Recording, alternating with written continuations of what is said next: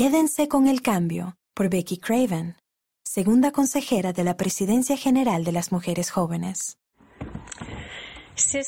Hermanas, es un gozo tan grande poder estar juntas en esta sesión. Imaginen que van al mercado para comprar un artículo. Si ella le da al cajero más de lo que cuesta el artículo, el cajero le va a dar el cambio. El rey Benjamín enseñó a su pueblo en cuanto a las bendiciones que recibimos de nuestro Salvador Jesucristo. Él creó los cielos y la tierra y toda la belleza que disfrutamos. Mediante su expiación, Él proporciona un medio para redimirnos del pecado y de la muerte. Cuando le mostramos nuestra gratitud al vivir con diligencia sus mandamientos, él nos bendice inmediatamente, lo que nos deja siempre en deuda. Nos da mucho más de lo que podríamos darle a cambio. Entonces, ¿qué podemos darle a Él, quien pagó el precio de nuestros pecados? Podemos darle cambio. Podemos darle nuestro cambio. Puede ser un cambio de pensamiento, de hábitos o de la dirección hacia donde vamos. El Señor nos pide un cambio de corazón a cambio del precio que pagó por nosotros. El cambio que Él nos pide no es para su beneficio, sino para el nuestro. A diferencia de la compradora en el mercado, que tomaría el cambio que se le ofrece, nuestro Salvador nos invita a guardar el cambio. Tras escuchar las palabras del rey Benjamín, el pueblo declaró que sus corazones habían cambiado y dijeron, por el Espíritu del Señor Omnipotente, el cual ha efectuado un potente cambio en nosotros, ya no tenemos más disposición a obrar mal, sino a hacer lo bueno continuamente. Las Escrituras no dicen que ellos se volvieron perfectos de inmediato, sino que su deseo de cambiar los condujo a la acción. Su cambio de corazón significó despojarse del hombre o la mujer natural y entregarse al Espíritu para ser más como Jesucristo.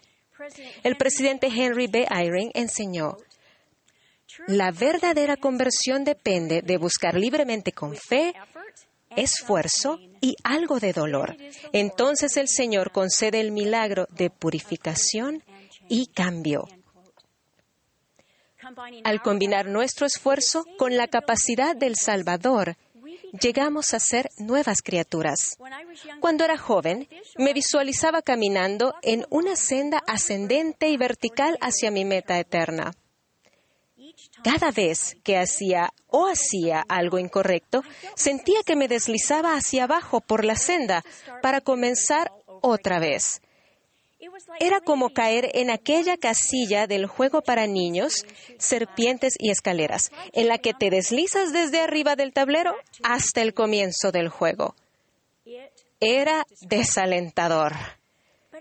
Pero a medida que comencé a entender la doctrina de Cristo y aplicarla a diario, encontré esperanza. Jesucristo nos ha dado un modelo para cambiar.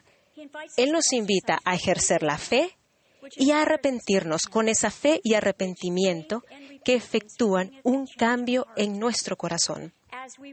Al arrepentirnos y volver nuestro corazón hacia Él, obtenemos un deseo de hacer y vivir convenios sagrados. Perseveramos hasta el fin al aplicar estos principios en nuestra vida y al invitar al Señor que nos cambie. Perseverar hasta el fin significa cambiar hasta el fin. Ahora comprendo que no comienzo de nuevo con cada intento fallido, sino que con cada intento continúo mi proceso de cambio. Hay una frase en el lema de las mujeres jóvenes que dice, valoro el don del arrepentimiento y procuro mejorar cada día. Es mi oración que valoremos este don y que busquemos intencionalmente el cambio. A veces los cambios están relacionados con pecados graves, pero casi siempre nos esforzamos por refinar nuestro carácter para alinearnos con los atributos de Jesucristo. Nuestras decisiones ayudarán o entorpecerán nuestro progreso. Los cambios deliberados, pequeños pero constantes, nos ayudarán a mejorar. no se desanimen. El cambio es un proceso que dura toda la vida. Agradezco que el Señor sea paciente con nosotros en nuestra lucha por cambiar. Mediante Jesucristo tendremos fortaleza para hacer cambios duraderos. A medida que nos volvamos a Él, aumentará nuestra capacidad para cambiar. Además del poder de la expiación de nuestro Salvador, el Espíritu Santo nos guiará a seguir esforzándonos. Incluso puede ayudarnos a saber qué cambios necesitamos hacer. También podemos encontrar ayuda mediante las bendiciones del sacerdocio, la oración, el ayuno y la asistencia al templo. Asimismo, familiares y líderes y amigos pueden ayudarnos en nuestro esfuerzo por cambiar. Cuando tenía ocho años, mi hermano Lee y yo jugábamos con los amigos en las ramas de un árbol del vecindario. Nos encantaba estar con ellos bajo la sombra del árbol. Un día, Lee se cayó y se rompió el brazo. Con el brazo roto, le costaba subir al árbol. Pero la vida en el árbol no era la misma sin él. Así que algunos de nosotros lo sosteníamos por detrás mientras otros tiraban del brazo bueno. Y sin demasiado esfuerzo, Lee estuvo de vuelta en el árbol. Su brazo seguía roto, pero volvió a estar con nosotros disfrutando de nuestra amistad mientras sanaba. He pensado en esa experiencia como un símbolo de nuestra actividad en el Evangelio de Jesucristo. Bajo las ramas del Evangelio, disfrutamos de bendiciones que traen los convenios. Tal vez algunos se han caído de la seguridad de sus convenios y necesitan nuestra ayuda para volver a la protección de las ramas del Evangelio. Puede ser difícil regresar solos. ¿Podemos acercarlos amablemente un poco y levantarlos un tanto para ayudarlos a sanar mientras disfrutan de nuestra amistad? Si sufren de una lesión debido a una caída, permitan que otras personas les ayuden a regresar a sus convenios y a sus bendiciones.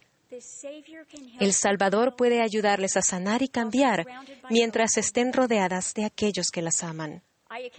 Con frecuencia me encuentro con amigos a quienes no he visto en muchos años.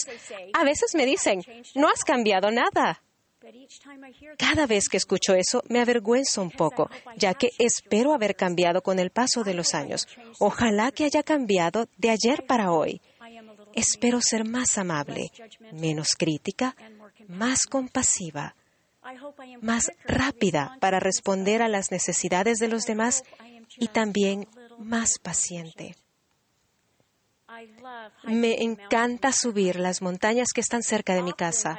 A menudo, al andar por el camino, se me mete una piedrecita en el zapato. Tarde o temprano me detengo y sacudo mi zapato. Pero me sorprende lo mucho que me permito caminar con el dolor antes de detenerme para deshacerme de esa molestia.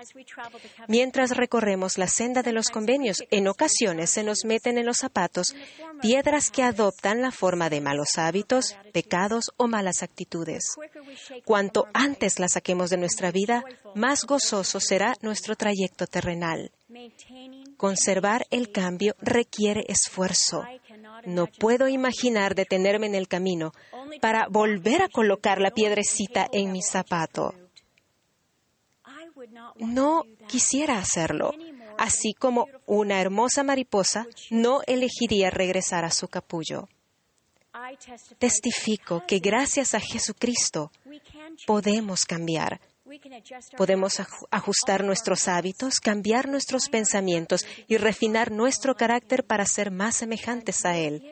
Y con su ayuda podemos quedarnos con el cambio. En el nombre de Jesucristo. Amén.